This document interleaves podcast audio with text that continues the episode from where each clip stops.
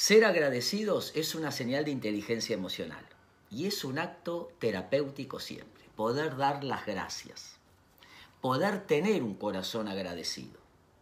Hay un ejercicio muy lindo que consiste en escribir una carta de agradecimiento, escribirla, llamar a la persona y leérsela mirándolo a los ojos.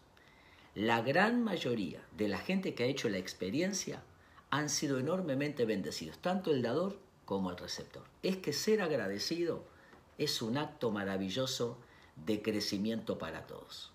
Me encanta el relato bíblico, cuando Jesús dice la historia que había una multitud como diez mil personas, y él les dijo a los discípulos de él de comer, Maestro, no tenemos comida para tantas personas, ¿qué es lo que hay?